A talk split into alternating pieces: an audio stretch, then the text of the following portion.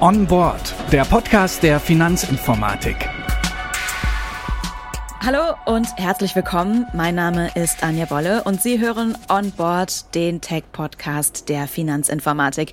Ich freue mich, dass Sie mit dabei sind in den Sparkassen, bei den Beraterinnen und Beratern, aber auch bei den Firmen und Privatkunden läuft nichts ohne die entsprechende Software. Die wird von der Finanzinformatik genau für die Bedürfnisse der jeweiligen Nutzerinnen und Nutzer entwickelt. Wie es abläuft und welche spannenden Projekte in der Softwareentwicklung der FI anstehen, darum soll es in dieser Folge gehen. Dafür habe ich mir wie immer Gäste eingeladen, heute aus dem Bereich Softwareentwicklung. Das ist einmal Alena Glogowski, Mitarbeiterin im Team Multikanal Design und UX und Janis Eikenroth, Projektleiter im Bereich Architekturmanagement. Herzlich willkommen hier im Podcast. Dankeschön. Hallo, vielen Dank für die Einladung. Lasst uns zu Beginn einmal kurz über euren Arbeitsalltag sprechen, damit wir uns alle ein bisschen besser vorstellen können, was ihr macht. Beim Thema Softwareentwicklung stellen sich viele vermutlich vor, dass ihr den ganzen Tag am PC sitzt und Codezeilen schreibt, beziehungsweise im Designbereich dann viel über Farben, Formen und Schriftgrößen gesprochen wird. Wie sehr trifft das auf deinen Bereich zu, Janis? Ja, also Erstmal natürlich beinhaltet Softwareentwicklung auch bei uns in der FI das Schreiben von Codezeilen, aber wir haben bei der Entwicklung unserer, unserer Softwarelösung ähm, viele parallel laufende Projekte und haben über die ganze Firma verteilt große und dann auch teilweise sehr spezialisierte Entwicklungsteams. Neben der Fähigkeit, guten Code zu schreiben, ist es für uns sehr wichtig, dass wir als Team gut zusammenarbeiten, dass wir unsere Projekte richtig organisieren und dass die vielen technischen, geschäftlichen und nutzerseitigen Anforderungen in unsere Lösung einfließen. Und damit dann unsere Entwicklungsteams auch trotz dieser Komplexität schnell, effizient und kreativ arbeiten können, müssen wir auch die richtigen Tools und die passenden Rahmenbedingungen für die Arbeit ständig verbessern und weiterentwickeln. Das heißt, unser Bereich. Das heißt, bei dir geht es so ein bisschen um das äh, Sicherstellen, dass alle ihren Job gut machen können. Ja, genau. Unser Bereich ist beispielsweise für die bei der FI verwendeten Architekturen und die übergreifende Definition des Softwareentwicklungsprozesses zuständig. Und das sind einfach zwei Themen, die einen total großen Einfluss auf die tägliche Arbeit aller unserer Softwareentwickler haben. Und wie sieht es bei dir aus, Alena? Wie sehr bestimmen Farbenformen und Schriftgrößen deinen Arbeitsalltag? Tatsächlich mehr, als man denkt. Das liegt aber auch daran, dass ich einfach sehr spezifisch in diesem Themenumfeld unterwegs bin. Unser Team kümmert sich aber eben nicht nur um Farben und Formen. Also neben den Farben und Formen, die wir eben im Multikanal Style Guide festhalten, kümmern wir uns auch viel und hauptsächlich um die User Experience. Das heißt, wir arbeiten mit den Fachbereichen daran, ähm, die Anwendung so zu gestalten, dass sie für die jeweiligen Nutzergruppen auch wirklich optimal nutzbar sind. Hm, was hast du da ein Beispiel, was, was, worauf ihr da besonders achtet? Das hängt immer ganz von der Benutzergruppe ab. Also das ist schon mit einer der, der Kernpunkte, erstmal zu identifizieren, wer soll das System eigentlich hinterher wirklich nutzen. Ähm, in welchem Altersumfeld sind die Benutzer? Ähm, sind es Berater? Sind es äh, Privatkunden? Sind es Firmenkunden? Die haben alle unterschiedliche Bedürfnisse. Und äh, je nachdem wird dann eben auch die Anwendung gebaut und designt. Also gerade bei Endkunden oder bei jüngeren Endkunden muss man natürlich darauf achten, dass die Plattform oder dass die Anwendung wirklich einfach zugänglich ist, äh, schnell läuft, ähm, so, ja, so wenig wie möglich Regulation dabei ist. Natürlich müssen wir alle Re Regulatorik erfüllen, die es so gibt. Aber trotzdem muss es für den Benutzer weiterhin schön sein, die Anwendung auch wirklich zu verwenden. Mhm. Und dabei unterstützt unser Team. Mhm. Ich würde sagen, wir fangen jetzt mal am Anfang an und schauen uns zunächst mal den allgemeinen Prozess der Softwareentwicklung bei der FI an. Woher wisst ihr denn, was die Sparkassen brauchen? Ja, das ist eigentlich schon unsere erste große Challenge, weil es ja äh, in Deutschland nicht die eine Sparkasse äh, und vor allen Dingen auch nicht den einen Endkunden gibt.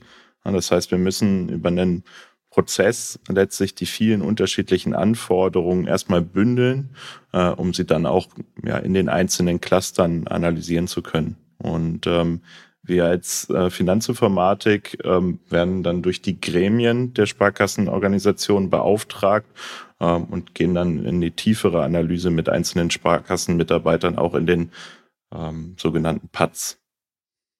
Okay, also es wird dann auch ganz klassisch die Frage gestellt, was braucht ihr eigentlich gerade, äh, wo, wo fehlt euch was in eurem Arbeitsalltag?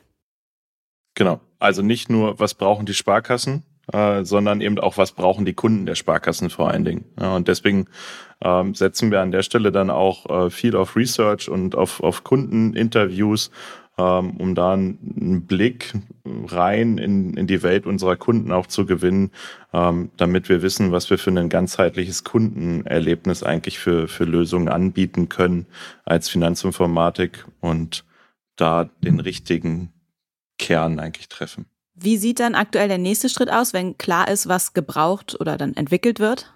Ja, sobald die Mission eigentlich klar ist, ähm, besteht der nächste Schritt daran, das, das passende Team aufzusetzen. Ähm, ich selbst bin jetzt Projektleiter und neun Jahre in dieser Firma und habe in der Rolle natürlich mit Codezeilen inzwischen wenig Kontakt.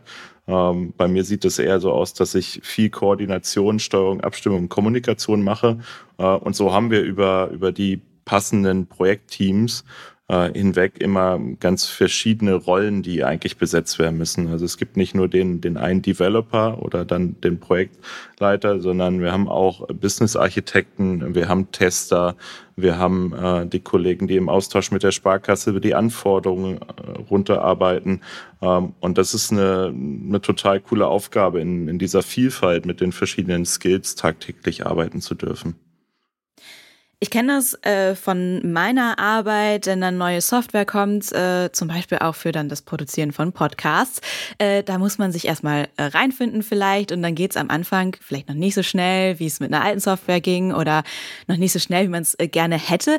Wie stellt ihr sicher, dass am Ende jeder die neue Software versteht und benutzen kann? Das kommt auch wieder ganz auf die Benutzergruppe an.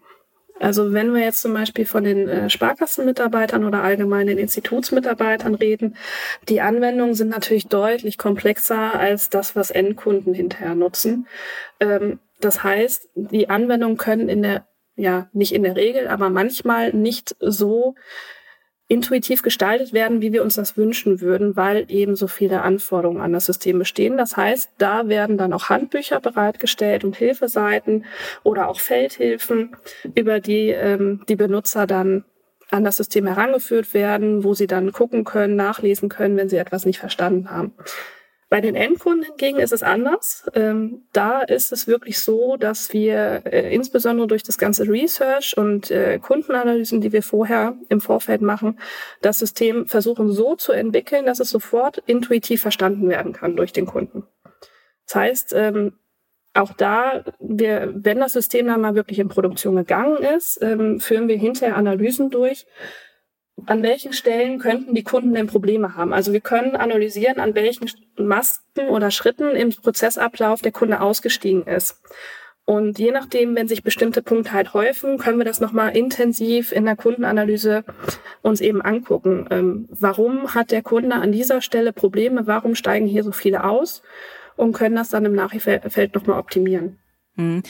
Wie wichtig ist da dann das Design so für Verständnis, aber auch das Vertrauen in Banking-Software? Ich meine, gerade so einer Banking-App muss ich ja sagen, okay, das ist meine Banking-App, da darf ich äh, Überweisungen und so mitmachen. Da ist ja Vertrauen eine ganz, ganz wichtige Sache.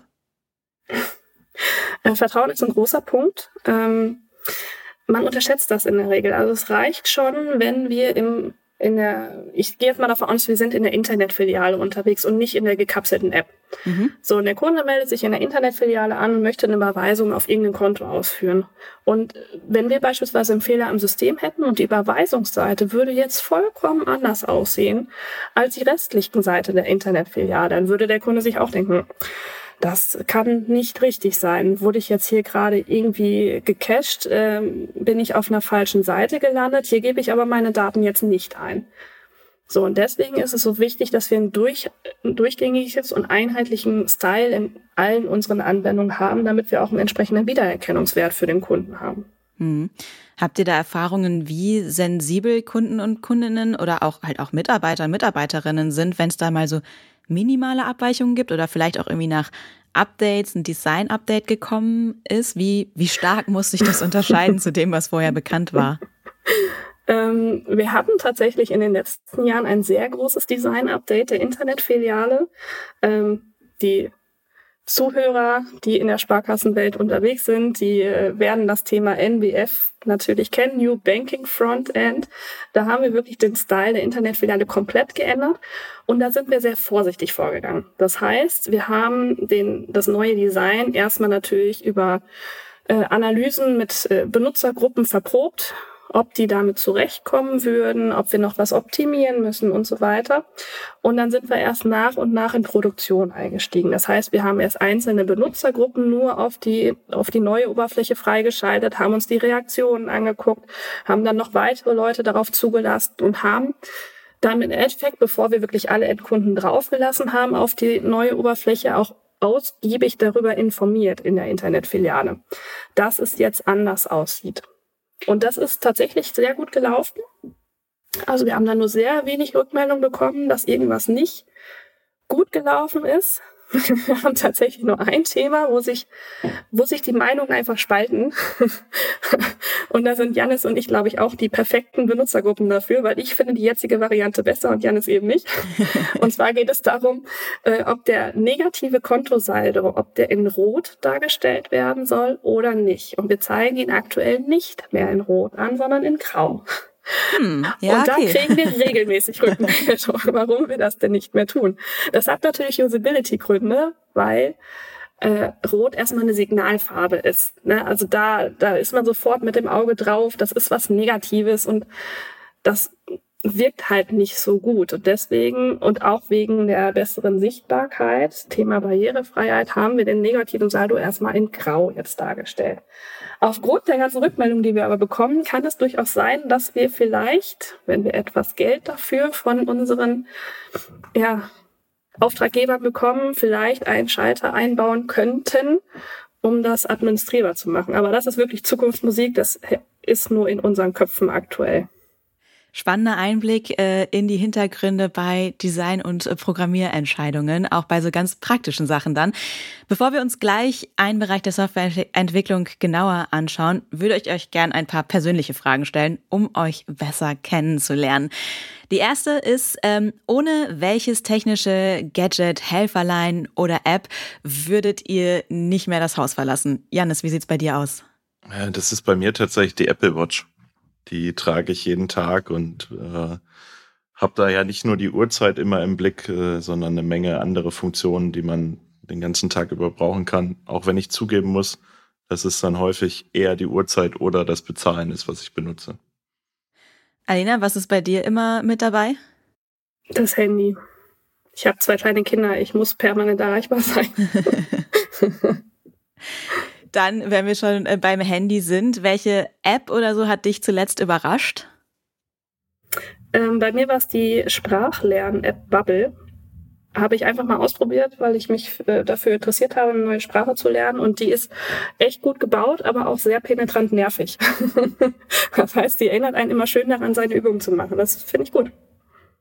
Janis, was, welche App war, hat dich zuletzt überrascht? Ähm, die App Komoot ähm, ich bin häufig mit dem Fahrrad unterwegs, gehe auch Mountainbiken und ist eine, eine coole Art und Weise, um mal nicht die Standardtouren kennenzulernen, sondern auch mal so ein bisschen was Flexibles fahren zu können und äh, sich da ganz irgendwie nach Tagesform anpassen zu können. Dann als nächstes die ganz klassische Frage, Bar- oder Kartenzahlung? Ja, ich habe es eben schon angeteasert. Ähm, Karte, beziehungsweise eigentlich kontaktlos mit Handy oder Uhr ähm, ist für mich gerade jetzt nach der Pandemie ein Riesenvorteil, ähm, überall und immer quasi ohne viel Aufwand bezahlen zu können, finde ich eine richtig, richtig gute Sache. Alena, wie sieht es bei dir aus? Bei mir auch ganz klar Karte und ich bin so dankbar, dass unser Bäcker jetzt auch endlich mit Karte bezahlbar ist. da stand ich schon öfters ohne Kleingeld und konnte keine Brötchen kaufen. Ja, das äh, ging mir auch lange Zeit so und jetzt geht's auch äh, hier mit Karte. Äh, zum Schluss noch die Frage, euer digitaler Tipp für unsere Hörerinnen und Hörer. Alena, was kannst du da erzählen? Ähm, mein Tipp ist der Podcast Methodisch Inkorrekt. Ist ein Podcast von zwei Physikern, die einfach aktuelle Geschehnisse in der Wissenschaftswelt für nicht gelernte Leute einfach erklären. finde ich sehr nett. Janis, hast du einen digitalen Tipp für uns, unsere Hörerinnen und Hörer? Ich glaube, ihr, ihr da draußen seid alle schon digital gut aufgestellt. Ich habe eine kleine Erfahrung. Ich habe letztens äh, Flüge und Unterkünfte mit Booking gebucht und bin doch überrascht, wie viel man einfach aus so einer App inzwischen machen kann. Also ähm, ich glaube, da draußen gibt so viele spannende Apps. Ähm, seid mutig, probiert was aus und am besten natürlich die der Sparkasse. Vielen Dank äh, für die äh, Antworten der persönlichen Fragen. Wir kommen wieder zurück zu unserem Thema. Wir haben uns eben grob den aktuellen Prozess bei der Softwareentwicklung in der FI angeschaut. Jetzt wollen wir etwas genauer auf euren Bereich äh, schauen. Ihr arbeitet im Architekturmanagement an dem Thema Developer Experience. Was genau kann ich mir unter Developer Experience vorstellen? Ja, ist ein super spannendes Thema, was wir im, im ganzen Team betrachten. Und eine der Schlüsselfragen, die wir uns dann immer wieder stellen, ist, wie können wir eigentlich ähm, die ganzen Entwicklerteams in der FI befähigen, in dem Banking, also einer sehr komplexen und regulierten Umgebung, ähm, mit noch höherem Tempo und noch bessere Lösungen bereitzustellen. Also wirklich eine ganz neue Disziplin in der Softwareentwicklung. Ähm, ist, ist ja eigentlich ein Feld, was schon, schon lange besteht, aber wir betrachten jetzt auch, ähm, nicht nur wir, sondern auch natürlich andere in, in der Welt, äh, betrachten einfach neue Ansätze, wie wir Prozesse noch mehr vereinfachen können und die Bedürfnisse der Entwickler und Entwicklerinnen mehr in den, in den Fokus zu rücken. Und ähm, unser großes Anliegen ist da tatsächlich, dass ähm, die Kollegen hier bei uns im Haus, die sich mit Softwareentwicklung auseinandersetzen, wieder mehr Zeit ähm, für ihre Kernkompetenz haben, nämlich das, das eigentliche Software entwickeln und ähm, nicht so viel Zeit in Formalismen und Prozessen verbringen müssen. Und da sind wir gerade dabei, ähm, auch ein Developer-Portal für, für unsere Teams bereitzustellen, äh, mit dem wir dann viele unserer Tools, die es heute schon gibt, ähm, entweder bündeln oder automatisieren wollen auch äh, und so eine ganzheitliche Welt für, für jeden einzelnen unserer Mitarbeiter bieten zu können, äh, mit dem wir dann in der Zukunft noch einfacher, noch schneller moderne Cloud-Native Services entwickeln und on-demand deployen können. Was sind Cloud-Native Services? Das ist eine sehr gute Frage. Ähm, Cloud-Native Services ähm, kennt man wenn man mit den Hyperscalern, mit Google, Amazon oder Microsoft irgendwie ähm, mal in Kontakt kam und äh, Überraschung, das kam eigentlich jeder von uns in, den letzten, in der letzten Stunde. Ähm, und zwar sind das, ist das die neue Art und Weise, eigentlich Software zu programmieren, dass wir Services entwickeln, die auf Containerplattformen äh, entweder wie bei uns hier ähm, direkt in unserem eigenen Rechenzentrum gehostet werden oder ähm, zum Beispiel Netflix, Spotify, Amazon selbst äh, in den großen Rechenzentren äh, der Hyperscaler gehostet werden und die möglichst klein sind und möglichst schnell starten und möglichst schnelle Antwortzeiten liefern. Ich finde das Projekt, was du da gerade beschrieben hast, ähm, dass die Leute wieder mehr Zeit für ihre eigentliche Arbeit ähm, haben, klingt aber auch nach einem sehr ambitionierten Projekt. Ähm, wie sehen denn da die Zukunftsaussichten aus?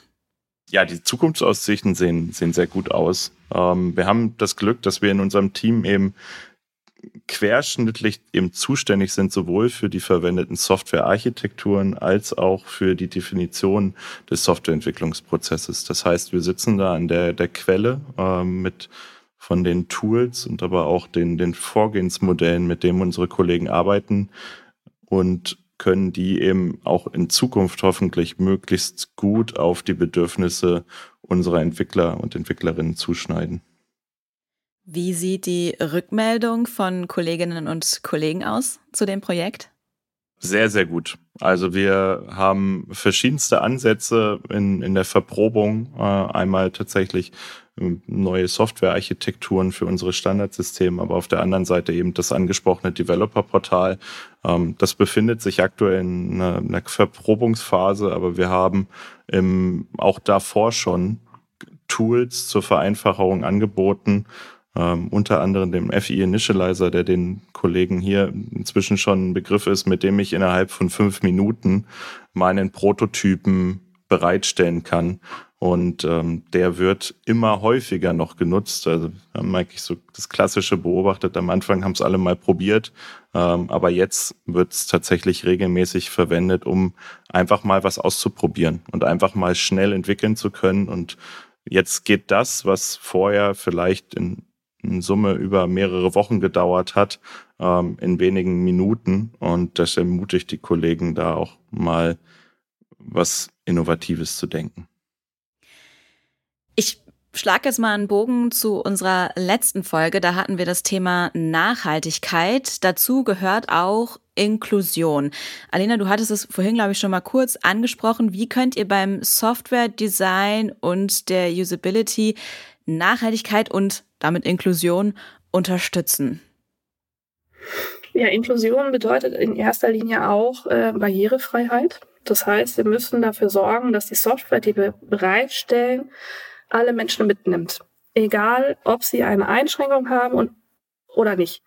So, und das heißt, wir müssen beispielsweise bei der Gestaltung ähm, des Style Guides darauf achten, dass die Farben, die wir verwenden, kontrastreich genug sind, dass man wirklich alle Elemente erkennen kann. Wir müssen auf Menschen mit Rot-Grün-Schwäche Rücksicht nehmen. Wir müssen gucken, dass ich mir die Seite auch vorlesen lassen kann, wenn ich zum Beispiel extrem stark äh, sehbehindert bin. Oder ähm, was jetzt durch das neue Barrierefreiheitsgesetz, was demnächst kommt, noch mehr in den Fokus rückt, ist auch das Thema einfachere Sprache. Dass ich eben keinen Juristen Deutsch verstehen muss, um wirklich zu verstehen, welche Bedingungen ich hier jetzt gleich akzeptieren möchte. Da sorgen wir dafür, ähm, in unserer Abteilung und in unserem Bereich, dass wir ähm, die Komponenten, die wir zentral bereitstellen, diese Funktionen schon in der Regel mit sich bringen und die Fachbereiche sich nur noch in einzelnen Punkten selbst Gedanken um Barrierefreiheit machen müssen. Das sorgt dann auch dafür, dass da die Arbeitslast wieder von den Fachbereichen und den Projekten ein bisschen weggenommen wird, weil, sie, weil wir sie einfach schon zentral gekapselt haben. Zum Schluss eine äh, so ein bisschen Frage, die in die Zukunft geht. Janis, du hast es vielleicht schon so ein bisschen auch angedeutet äh, mit eurem Projekt von Developer Experience. Welche spannenden Projekte oder Entwicklungen stehen denn als nächstes an bei euch oder sind aktuell schon vielleicht in den ersten Entwicklungsstufen? Ja, Developer Experience ist auf jeden Fall ein Thema, was uns in den nächsten Jahren noch, noch lange begleiten wird und was wir gerne weiter in der Finanzinformatik vorantreiben dürfen. Das betrifft aber nur die Kollegen und Kolleginnen, die hier vor Ort oder von zu Hause mit uns zusammenarbeiten. Und bei der Finanzinformatik und auch bei den Sparkassen und unseren ähm, weiteren Instituten da draußen haben wir ja eine, eine total spannende Aufgabe, dass wir nicht mal eben so Banking für so ein paar Leute machen, sondern wir machen Softwarelösungen für über 50 Millionen Menschen äh, in Deutschland und auch darüber hinaus. Und ähm, das ist unsere große Aufgabe, dass wir Banking für alle, Banking für 50 Millionen Kunden machen und da auch sicherstellen, dass halt alle dabei sein können. Und wenn wir jetzt schauen, ganz konkrete Projekte gibt's in der FI ganz viele, aber ich weiß zum Beispiel, dass die Kollegen im Immobilien-Kontext ähm, neue, neue Anwendungen für die Kunden entwickeln werden und auch im Wertpapierumfeld ist eine, eine ganze Menge geplant.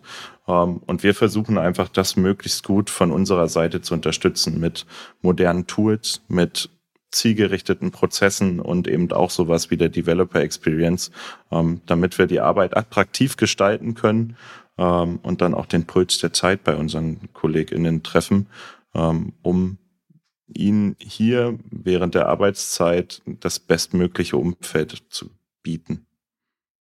Alena, wie sieht's äh, bei dir aus? Spannende Projekte oder Entwicklungen, die als nächstes anstehen? Viele. Also die Arbeit bei uns ist an sich sehr, sehr spannend, dadurch, dass wir so zentral arbeiten. Ähm, ich persönlich unterstütze jetzt in den nächsten Wochen äh, das, was Janis gerade auch schon angeteasert hat, die Kollegen von Immobilien. Ähm, und wir gucken halt, dass die Kollegen nächstes Jahr eine Endkundenanwendung bereitstellen können, die wirklich gut ist und die die Endkunden auch gut finden und die sie gerne nutzen wollen. So sieht die Arbeit von Alena Glogowski und Janis Eikenroth aus. Vielen Dank für die Einblicke äh, in euer Feld und vielen Dank für das Gespräch. Dankeschön. Danke für die Einladung. Damit sind wir am Ende dieser Folge on board. Falls Ihnen die Episode gefallen hat, dann erzählen Sie doch Ihren Kolleginnen und Kollegen oder Ihrem Freundeskreis von unserem Podcast. Falls Sie es noch nicht getan haben, dann können Sie On Board auch abonnieren, dann verpassen Sie keine neue Folge. Das geht überall dort, wo es gute Podcasts gibt, zum Beispiel bei Spotify, Apple Podcasts oder Deezer. Wenn Sie Fragen, Wünsche oder Anregungen zum Podcast haben, dann schreiben Sie uns gerne eine Mail an marketing@f-i.de. Und noch mehr Informationen zur Finanzinformatik und alle bisherigen Folgen von On Board finden Sie auf f-i.de. Damit verabschiede ich mich von Ihnen. Mein Name ist Anja Bolle. Vielen Dank fürs Zuhören und bis zum nächsten Mal.